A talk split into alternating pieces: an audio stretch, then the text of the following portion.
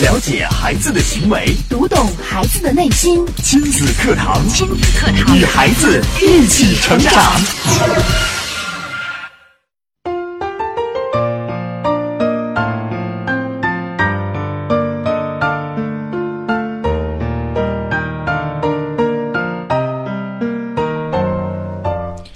亲子课堂，做智慧父母。欢迎收听以心理学为基础的专业亲子教育节目《亲子课堂》，我是主持人袁明阳，我是主持人吴化。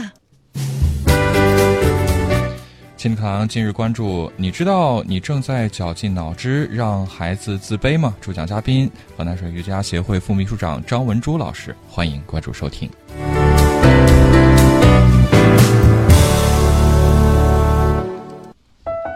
好，节目开始，首先请出张老师。张老师您好，大家好。一个人格饱满、充满自信的人，自然会重视自己的生命质量，让自己的人生变得动感而有趣，因为他认为自己理应享受这一切。爸爸妈妈们，你们知道你们每天都在对我做些什么吗？你们是怎么了？我们到底该如何适应当今的教育大环境？怎么才能减掉孩子？呃，从父母身上得到的压力呢，让孩子变得不再自卑，充满自信，快乐的面对每一天呢？今天的节目当中啊，张老师将为大家带来答案。收听节目的时候，两种互动方式，您可以参与进来。欢迎大家通过新浪微博关注“迪兰路言亲子课堂”，在今日的话题帖后跟帖评论，或者通过微信平台添加微信公众号“亲子百科”，百是一百的百，课是课程的课，随时参与进节目互动。嗯，今天这个话题，肯定很多父母第一感觉是我怎么会做这样的事情，绞尽脑汁让孩子自卑。张张老师怎么会想到这样的一个话题？嗯，那么这个话题呢，是从我们小主持人大赛开始。嗯，我们小主持人大赛呢，嗯，已经这已经是海选了好几期了。嗯，每次我们海选的时候呢，哎，每个孩子都有不同的表现。嗯，我们也能看到每一个家长。每一年的表现，那么每个家长对孩子的要求和给孩子的压力，你就能从他孩子的表现看出来。嗯嗯，有的孩子呢非常的自信，有的孩子呢非常的，嗯，可以说是扭捏、内向，或者不自信，甚至有的是被逼着上去表演的啊。对，还有一些孩子呢。嗯，其实表演的很好呀。然后他的家长告诉我：“哎呀，我们这孩子真是不行啊！”他一个劲儿在说孩子不行，不行，不行。那么孩子以后会有什么样的反应呢？我有一个朋友，他经常会跟他孩子说：“哎呀，你看你，你作文写的不行，啊，你看你，你的生活和那个这个习惯不好。”然后呢，有一次，嗯，他就问孩子：“孩子，那个你想考哪个大学？”他的孩子告诉他：“妈妈，我肯定考不上大学。”嗯，为什么呢？因为我这这个不行，那个不行，我什么都不行，妈妈，我所以我考不上。嗯，他自己非常没有自信，真的很自卑。那么我们呢？嗯，就是我们很多很多的学校，我们现在也知道。呃，从我们上学那个年代哈，就很多重点中学都要求女生剪短发。对，会有啊。那么为什么要让女生剪短发呢？为什么不能漂亮呢？而且男生不能留长发，对，男生不留长发，就是我们可能要打造的千人一面的这个样子，要甚至说这个服装啊、服饰啊，都是要统一的。女孩子不能涂指甲油，对，不能够化妆。对，说到服装呢，我们从小到大，我们学校的校服给我们留下了深刻的印象。好丑啊！所有的人提起校服都不愿意穿。是的，而且甚至，呃，我还听到过这样的话，就是你不要留长头发，为什么呢？因为这样会影响学习呀。你想，你每天早上起床，你要花很长的时间去打理头发。哎，如果是短头发的话，你起来马上就去学校学习。哎呦，听起来不用臭美，挺有道理的呀。可是试想，哪个孩子从内心里是心甘情愿的，愿意接受？这样的束缚，对。那么我们今天说这个，就是从一个学校的校服来说起。那么南京呢，现在嗯，那个很多学校都已经开始选用国际上比较潮的一些校服了。当他们孩子们已经欢呼雀跃的穿上自己非常漂亮的校服的同时，他们的家长去教育局去闹事了。哎，为什么呢？怎么回事？他们在给孩子，就是呃以后往自卑心理发展的条件。嗯为什么呢？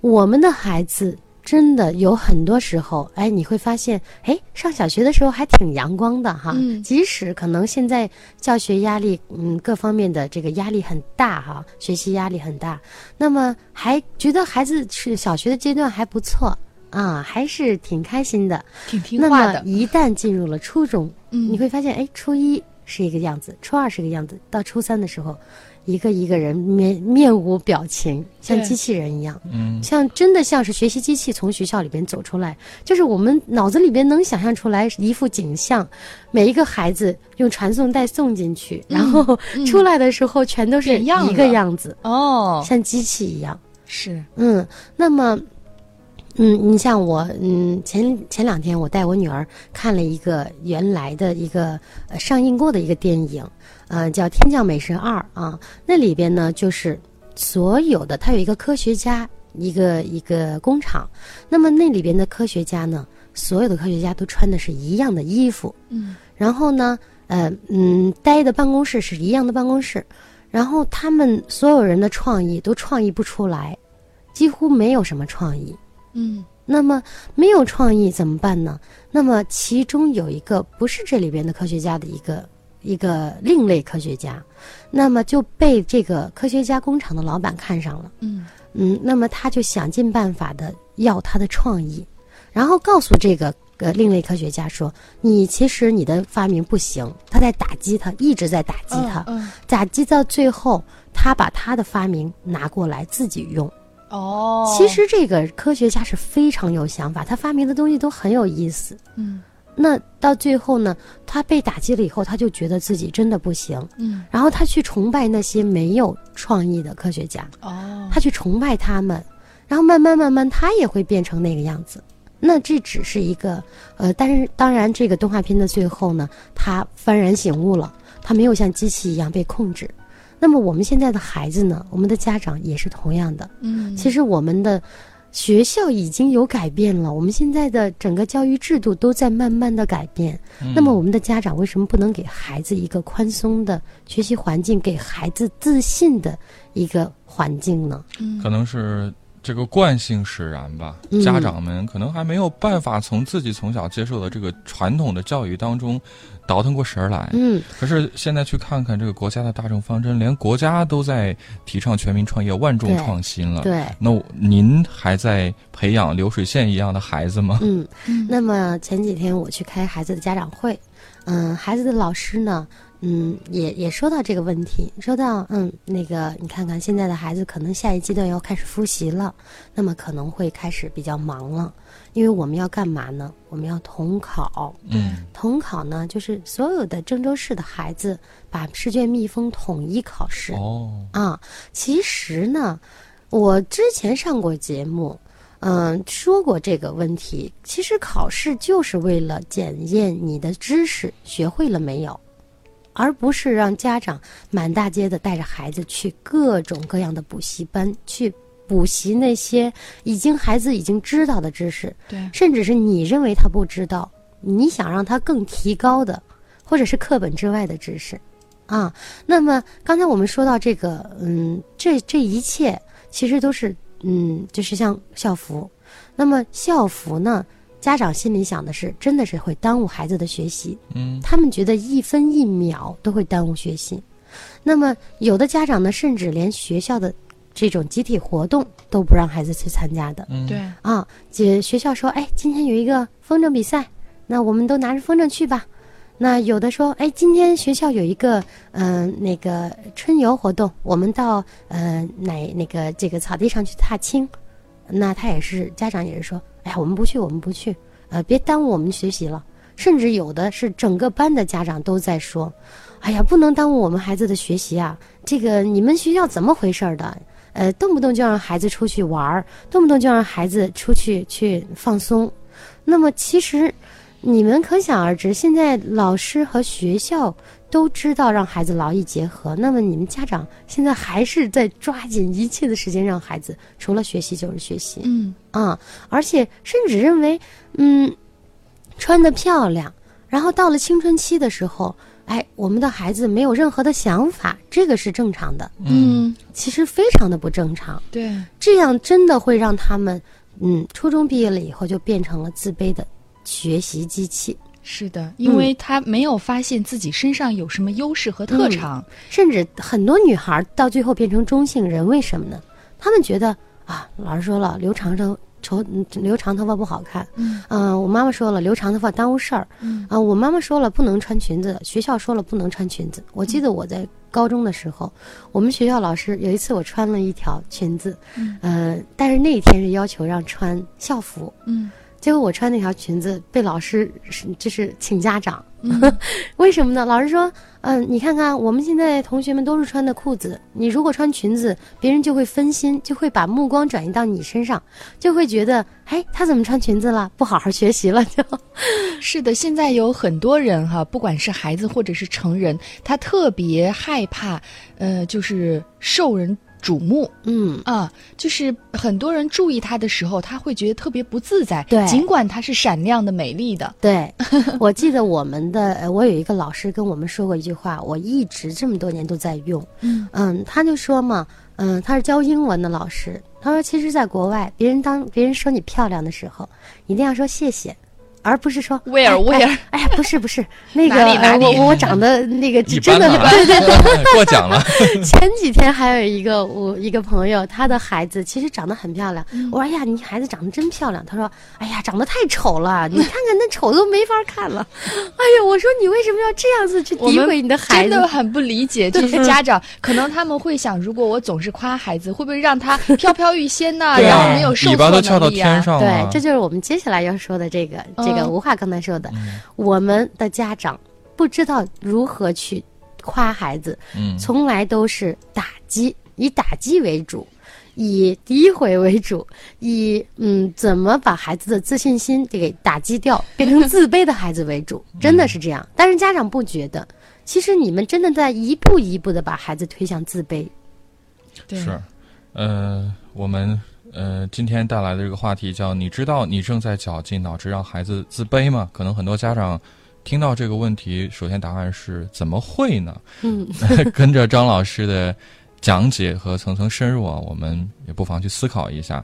听到今天节目，你有什么样的问题、感受，也可以透过两种方式继续互动。是的，新浪微博欢迎大家关注“迪兰路言亲子课堂”，在今日的话题帖后跟帖评论，或者微信平台添加微信公众号“亲子百科”，随时互动。亲子课堂正在播出，稍后更精彩。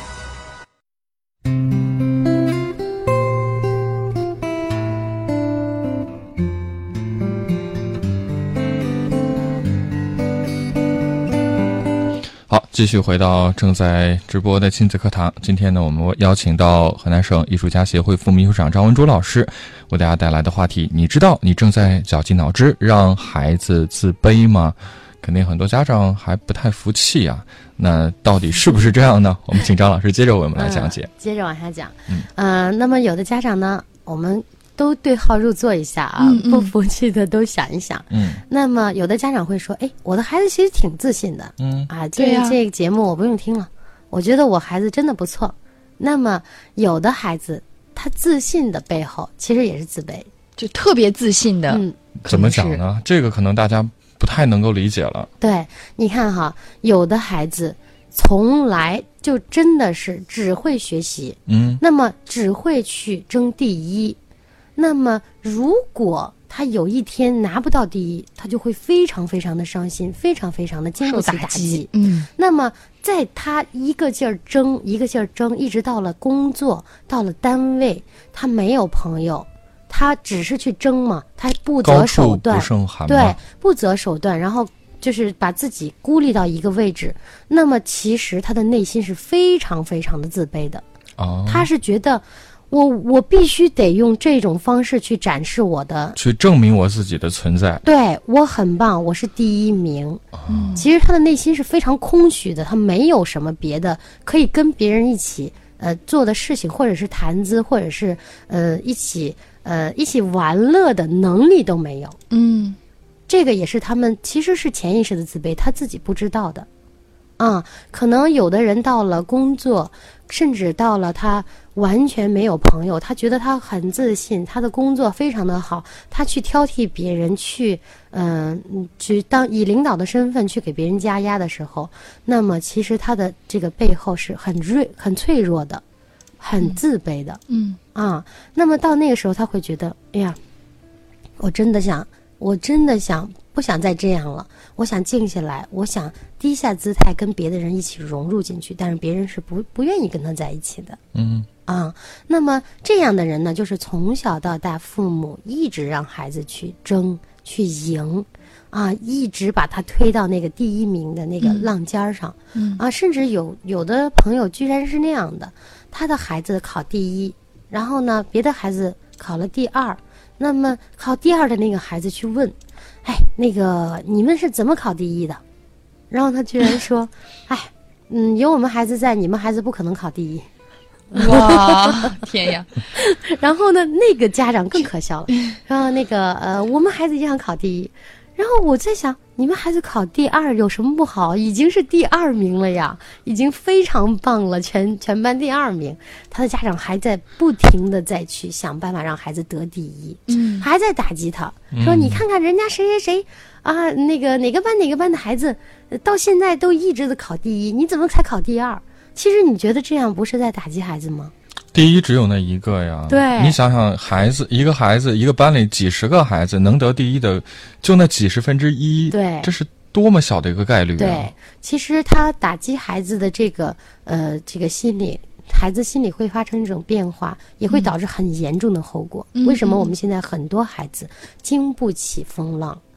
因为我们的家长经常要求的非常的高，对，然后让孩子一个劲儿的在那个风口浪尖上，一旦有一点风吹草动，那么孩子就崩溃了。嗯，因为他唯一的资本就是学习。对，因为当刚开始，刚才我来的时候，我听到一个，嗯，一个孩子离家出走了，十二岁，那么，嗯，拿着钱，就是咱们郑州市的，已经出走第四天了。哦，那他的妈妈非常的着急，后来，嗯，就问他妈妈，嗯，说你平时是怎么对孩子？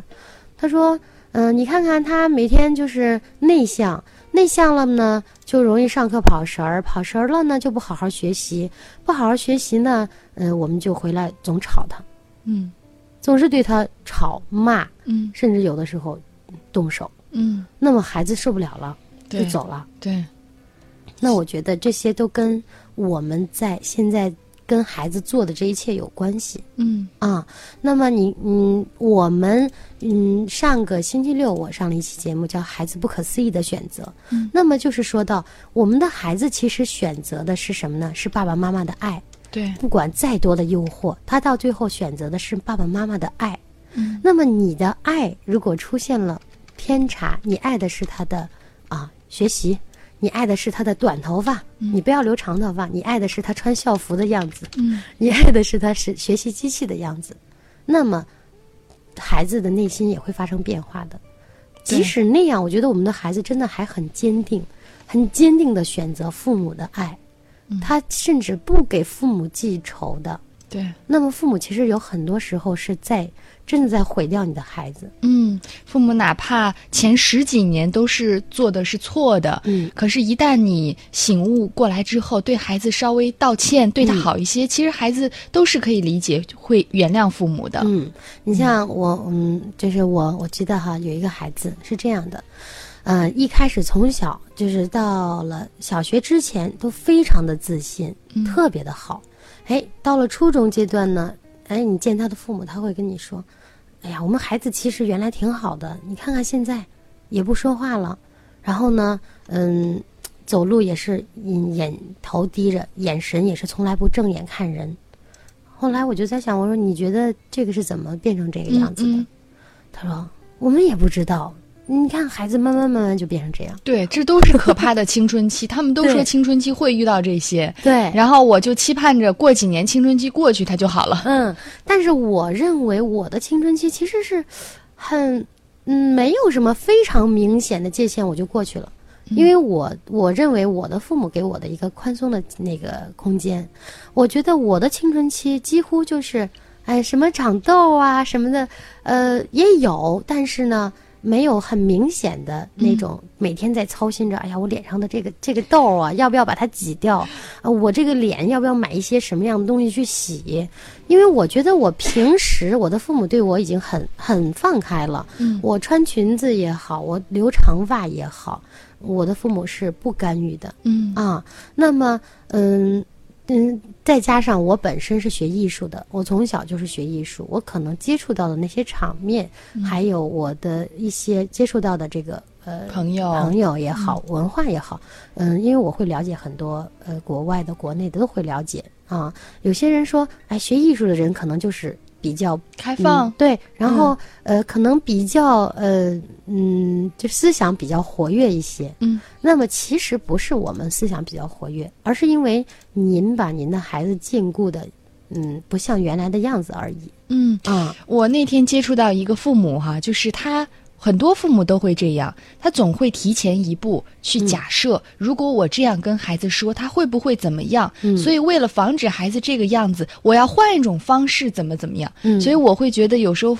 应该是很正常的事情，嗯是我们父母考虑的太多，对不够相信我们的孩子，才弄巧成拙了。而且我，嗯嗯，我记得我们前几天孩子的老师在家长会上嘛，说到这个统考，说到这个现在的教育，嗯那么，嗯，后来老师说，嗯，其实现在的教育制度，我们只能去适应。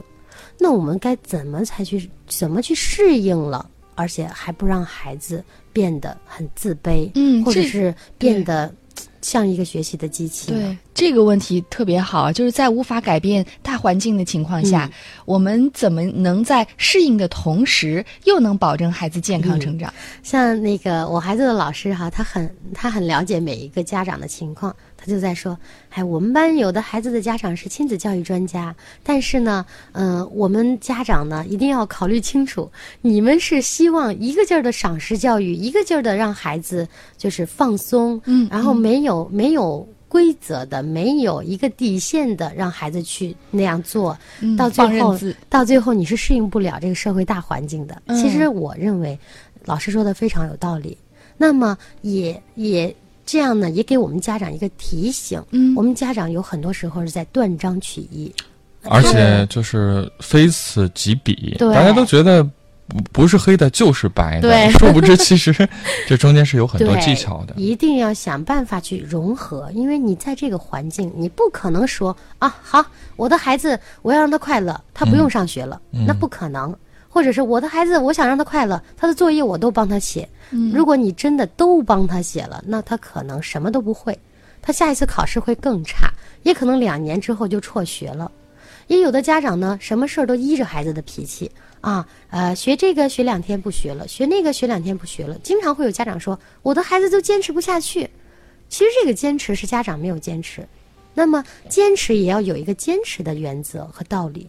那么他如果啊，有的家长像学钢琴一样啊，那嗯，我我也有很多的学生啊是这样的，一开始家长把他带过来跟我说，他小的时候就学过，他就没有好好坚持，学了一两年了还是这个样子。对对对，啊，然后我说：“那你发现问题了吗？”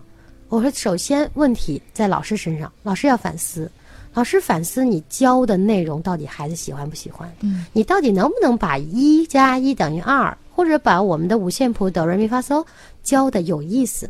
那怎么才能让孩子一次比一次更有更有那个呃想来的那个欲望？嗯啊、更有想上课的那个心理呢？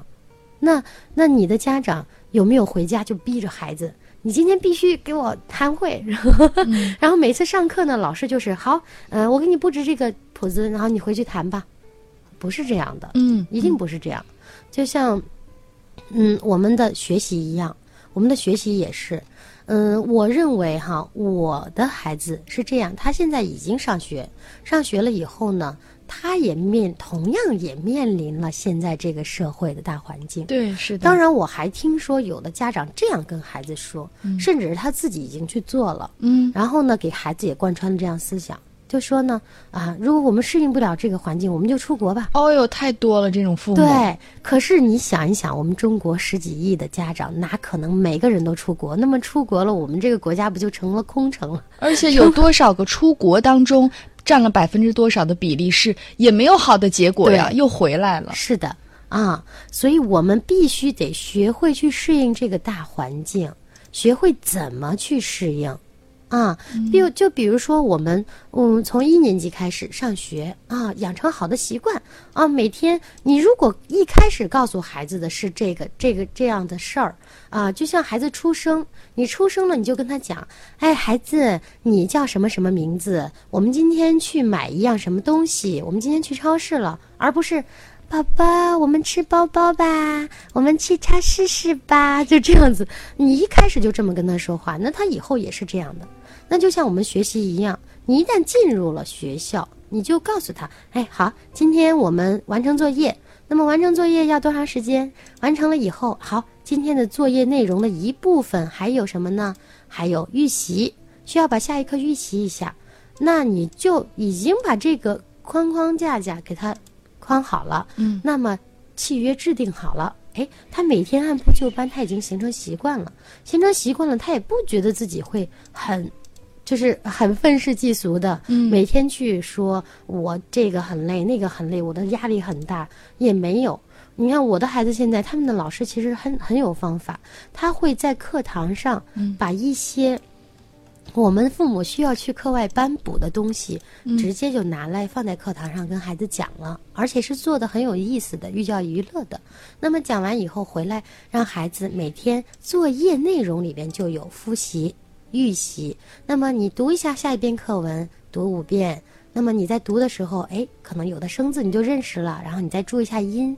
其实这个现在已经成了孩子一个既定的要做的一个项目。对，而且孩子觉得，哎。我都会了。昨天考试跟我说：“妈妈，你知道我今天全都会了，我一定能考一百。”嗯，就是这种感觉。他每次都觉得考试他很兴奋，因为他觉得是在验证他学的知识。对对对，我们可能也都会或多或少有过这样的感觉哈。就是当某一次你觉得自己复习的特别的好，就有一种迫不及待想证明自己的感觉。是，嗯，但是有些家长呢是这样，孩子每一次考试，不管考了多少分。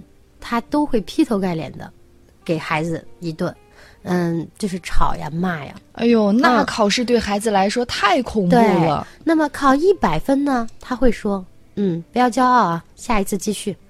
如果下一次你考不了一百分，咱们再等着瞧。”有这样的家长，还有一些考九十九分，你就差一分就考一百了，你知不知道？你这一分是怎么失掉的？然后又是一顿的说，一顿的骂。嗯，那。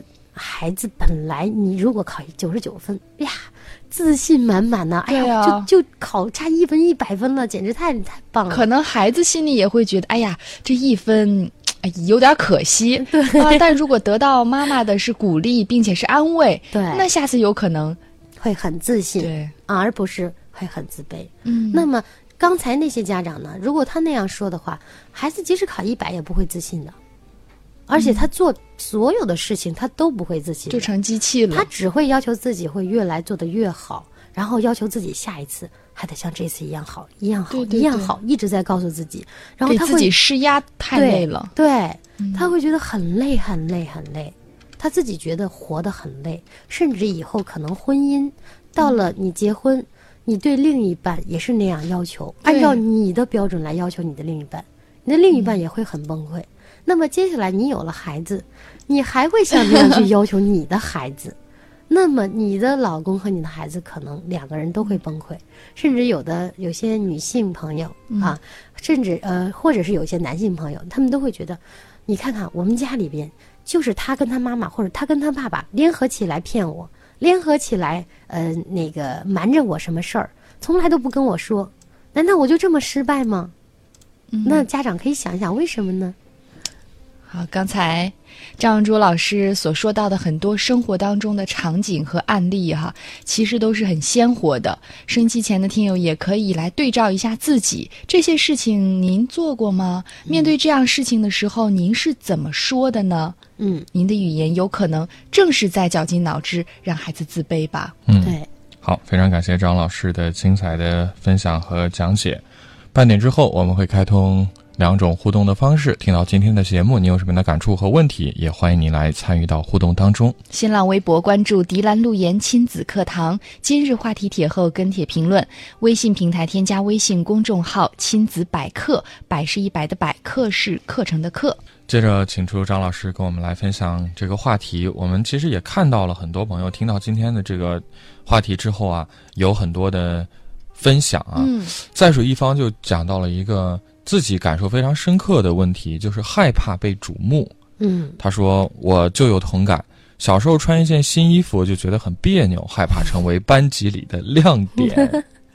嗯，刚才你看，我们就之前就说到了这些话题哈。嗯，那么呃，我还想围绕这个小主持人大赛来说一下哈。嗯，你看为什么我们这次复赛复赛的话题是不是让每一个孩子准备一个既定的项目？嗯，不是让他准备一个。固定的故事，我们每一年都会听到无数个蚊子和狮子，无数个 无数个同样的民族英雄哈，还有中国少年说什么之类的。对对。那么，为什么我们觉得这样根本比不出来什么，对吗？我们需要的是自信的孩子，出口成章的孩子，思路敏捷的、很开阔的孩子。啊，这样他才能够真正的胜任我们的小主持人。嗯啊，那比如说我们这回很多家长有一个，其中有一个孩子他是打快板的。哎，我就在想，难道他以后就准备让孩子去学相声吗？他这个打快板，嗯，他。固定的这个项目可以训练，但是有什么意义呢？我在想，那虽然说可以这么做，但是我的建议是不要让孩子全部都去学一样的东西啊。当然可以积累一些，积累过了以后，我觉得你完全可以拿着你的快板，把自己的一些特长，不或者把自己要说的话用快板的形式把它打出来，也是可以的啊。那包括我们这回。嗯，有为什么我们让晋级的孩子这么多呢？因为我们大赛的组委会也讨论过，想给孩子更多孩子自信，而不是说哦，我必须得准备的多好多好。甚至有的家长认为我的孩子比他的孩子准备的好呀，哎，特别的好呀。这个节目，当然我们的标准是这样的，我们也不会因为您的孩子说的跟别人千篇一律的东西说的好与坏。而让他晋级，而是我们得看这个孩子到底是不是用心在说，自己变成自己的方式在说。嗯啊，可能在海选的时候，呃，这个很多孩子经过了可能各种各样的培训班出来，千人一面，我们可能还觉得孩子其实是具备这样基本的素质的，就让呃大家进入到下一轮的复赛了。对，但是可能再再往下走的话。呃，我相信这个淘汰啊是非常激烈的。对，你看我们之前，呃，这个从海选到复赛，这个晋级率应该是百分之五十以上。嗯。但是呢，从二百三十四位小选手进入到下一轮我们的这个复赛啊，应该我们只会从应该是二百三十四进六十这样的一个比例。那从半决赛再到啊，再从复赛到半决赛，呃，到时候可能晋级率就是六十。进三十，嗯，然后再决出我们的一二三等奖等等，再往下走。所以这一轮一轮的，可能我觉得需要去考验、去衡量的，就是孩子更多的全方面的一些素质了。这个时候再拿一个就是流水化呃流水线化的这样的一个模式出来，我觉得孩子很难对在这个比赛中脱颖而出了。对，在这个时候呢，其实也是我们家长让孩子自信的一个方面。很多家长都会说：“哎呀。”这回这两个话题，我们怎么准备呀？你得给我们写个稿子呀。好难呀！我就在想，写什么稿子呢？去引导着孩子说出他想说的话，就 OK 了。而且他如果真的说的是稿子，我相信我们老师一听就能听出来。就是我们不会让背诵的和这种表达的说的，对，完全是两码事。或者你抄袭的，而非自己心声的。对你像我们为什么喜欢看那些小孩儿类的那个呃一些那个娱乐类节目，嗯嗯嗯，因为我们觉得童言无忌，对哎，说的太好玩了。那个一定是没有提前按照剧本走的，孩子也不可能像成人一样对，按照剧本、按照常理去出牌。，对你像有的孩子，你在家里边给他准备的很好，你让他按照你写的话，你让他按照老师写的话，哎，写背背背背下来。等你背下来以后，你会发现他比赛的时候不尽如人意，那么你还会去批评他，嗯，你这样子还是会打击孩子的自信心的。他到最后更自卑，他会觉得，哎呀，我学了这么长时间，我为什么还说不成呢？你看我表演这个既定项目的时候，表演的挺好的，但是为什么我自己说就说不成了呢？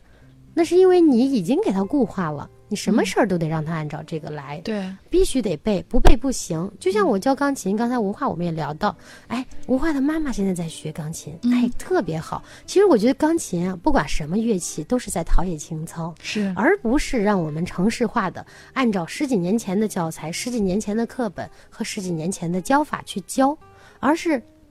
我记得我有一个呃学生啊，他自己原来是非常不喜欢上钢琴课，哎，但是他嗯跟我学以后，我就跟他这样讲，我说我们今天不看谱子，一个谱子都不要看，然后呢跟他讲，我说我现在要给你唱一段旋律，而且不是按哆来咪发嗦来唱的，我只是啦啦啦来唱，然后你把它弹出来，哎，我每节课都会训练每个孩子这样的，哎，他弹出来，弹出来以后，我说左手。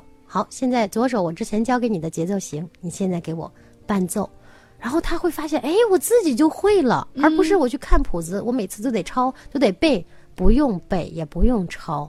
我们这个是以快乐的目的去教学，然后让孩子觉得，哎，或者让所有的成人也觉得，哎，挺有意思的。啊，那么一旦你学会了这种方法，就像我那个学生他说的更有意思。他说他们班有一个十级的孩子，那一天老师说：“哎，你十级，你来给大家伴奏一下。”然后他就说：“我不会伴奏，我只会拿着这个谱子去读。”那后来他嗯，他只会拿着谱子读。我这个学生呢，甚至比他学的时间还短。然后说：“我来吧。”他就因为他平时锻炼的是他的这个能力。是他一种与人交流的能力和他自我陶冶情操的能力。嗯啊，我们学习任何一种东西都是为了陶冶情操啊，都是为了让自己变得更充实。就像我们的孩子，他现在为什么要学那些知识呢？就像我们无话也好，名扬也好，现在能坐在这儿侃侃而谈，我相信也是因为他们之前的知识积累才能做到的。而不是说我们要去啊固定下来，我们必须要嗯不断的让孩子呃嗯不一点错都不能出，然后不断的要得第一。那么那样你的孩子也不见得都能得第一，或者是你适应不了这个大环境，你也你出国了也你也不一定有有什么样的好的成绩出来，也不一定以后能有什么样的好的工作。那么我们接下来该怎么做呢？接下来我们首先家长。一定不要拿孩子跟别的孩子比，对，这是这是最。重要的。对啊嗯嗯，从小我们的孩子就会比，哎，我你们孩子什么时候翻身的？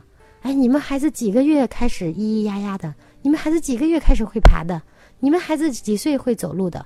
嗯，从这个时候家长就开始比了。那我觉得我的孩子从来不跟别人比，但是我有一个坚定的信念，就是我的孩子他该翻身的时候，我会练习。我会给他练习，给他玩游戏。哎，他该翻身了，就自然会翻身，甚至比可能比别的孩子早一些。那么我不会因为这个去骄傲，或者是觉得我要继续再去开发他这方面。哦，该爬的时候我就训练训练。那哎，到了该说话的阶段，我就之前都已经打好底子跟他说话。你只要家长按部就班的，你比较心态比较正常，然后比较稳，你的孩子不要拿别别的孩子跟你孩子去比较啊。该怎么样就怎么样啊！上课好，学习今天的知识，复习预习明天的知识。那么学会了吗？学会了，检验一下就 OK 了。啊，这是我们说的第一个，不要拿孩子跟别的孩子比较。再一个呢，不要对孩子要求那么的严格。他可以一开始他，我们也是从嗯来到这个世界上，从什么都不会到现在什么都会的。那么不要要求孩子必须把字写的跟刻的一样，跟字帖一样。那么他一开始可能写不好，但是你可以让他有一个或者两个，你教他写一下。他接下来，嗯，可能会慢慢慢慢的，突然有一天你会发现，哎，孩子字写的还挺好的。那么你如果不要求他，他可能会哎慢慢慢慢的自己有自信了，写得更好。而且你要是要求他，反而他写不好。那么包括数学，数学呢，我记得我的孩子老师说，一定要每天练习。如果你不练习的话，孩子可能会就是数学阶段，数学小学阶段就不行，那他以后会影响到他初中的阶段和高中的阶段。那么你就可以跟孩子玩游戏嘛，玩啊，今天我吃了一个苹果。嗯，那个，那我又吃了一个苹果，等于几个苹果呀？跟孩子玩这种游戏啊，而且我我觉得我孩子老师很很有方法，他给孩子玩了很多的数学游戏，全都是以玩游戏为主，孩子觉得既好玩又学习了。那么就是制定好好的方案，不打击孩子，不跟别的孩子比较，我相信你的孩子一定是。一定是不会自卑，而且会自信的。嗯，然后第三点呢，就是你需要正确的引导，而是不是要给孩子落井下石？正确的引导怎么引导呢？啊，呃，我们现在看了，呃，吃了一个饼干，哎，这个饼干是什么形状的呀？哈，今天今天那个地上飘了一个一片树叶，哎，这个树叶是是什么形状的呀？啊，这个树叶是从哪棵树上落下来的呀？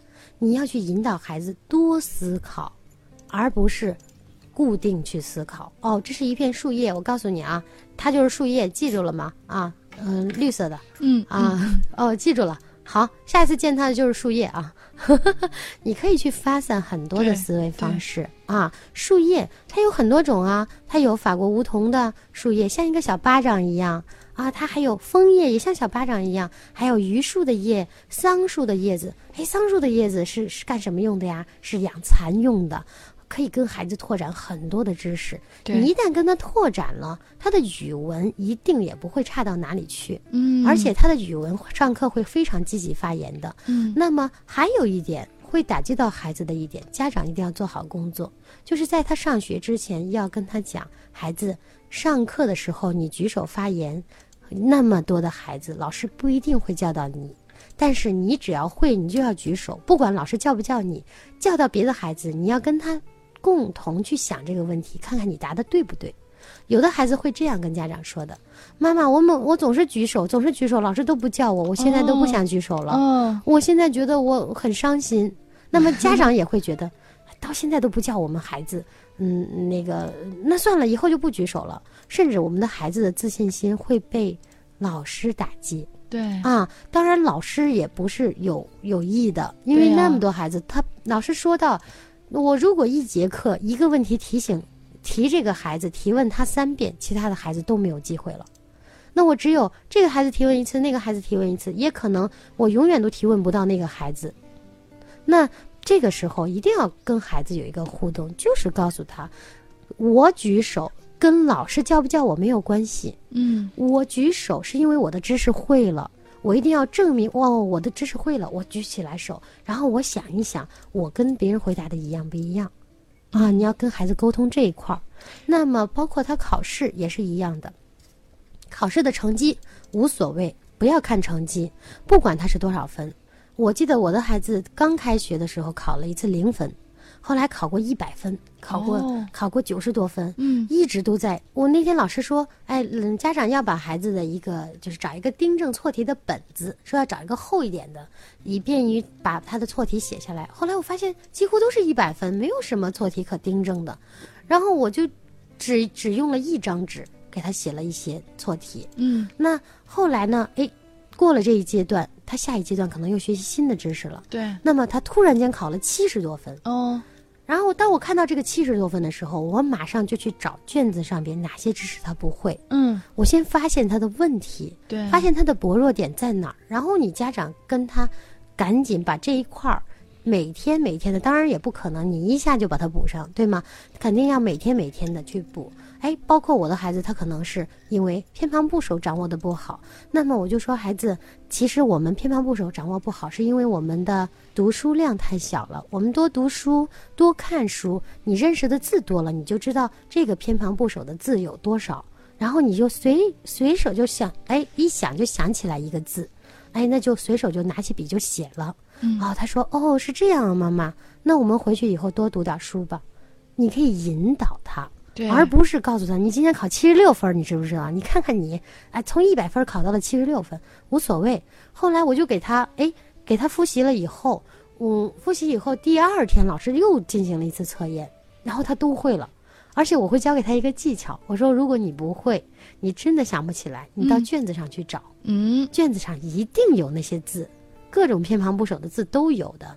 如果真的没有了，这是一个好方法，对，如果好技巧。真的没有了，往后先写，想不起来这道题就先空下了啊，然后回来我们再仔细复习。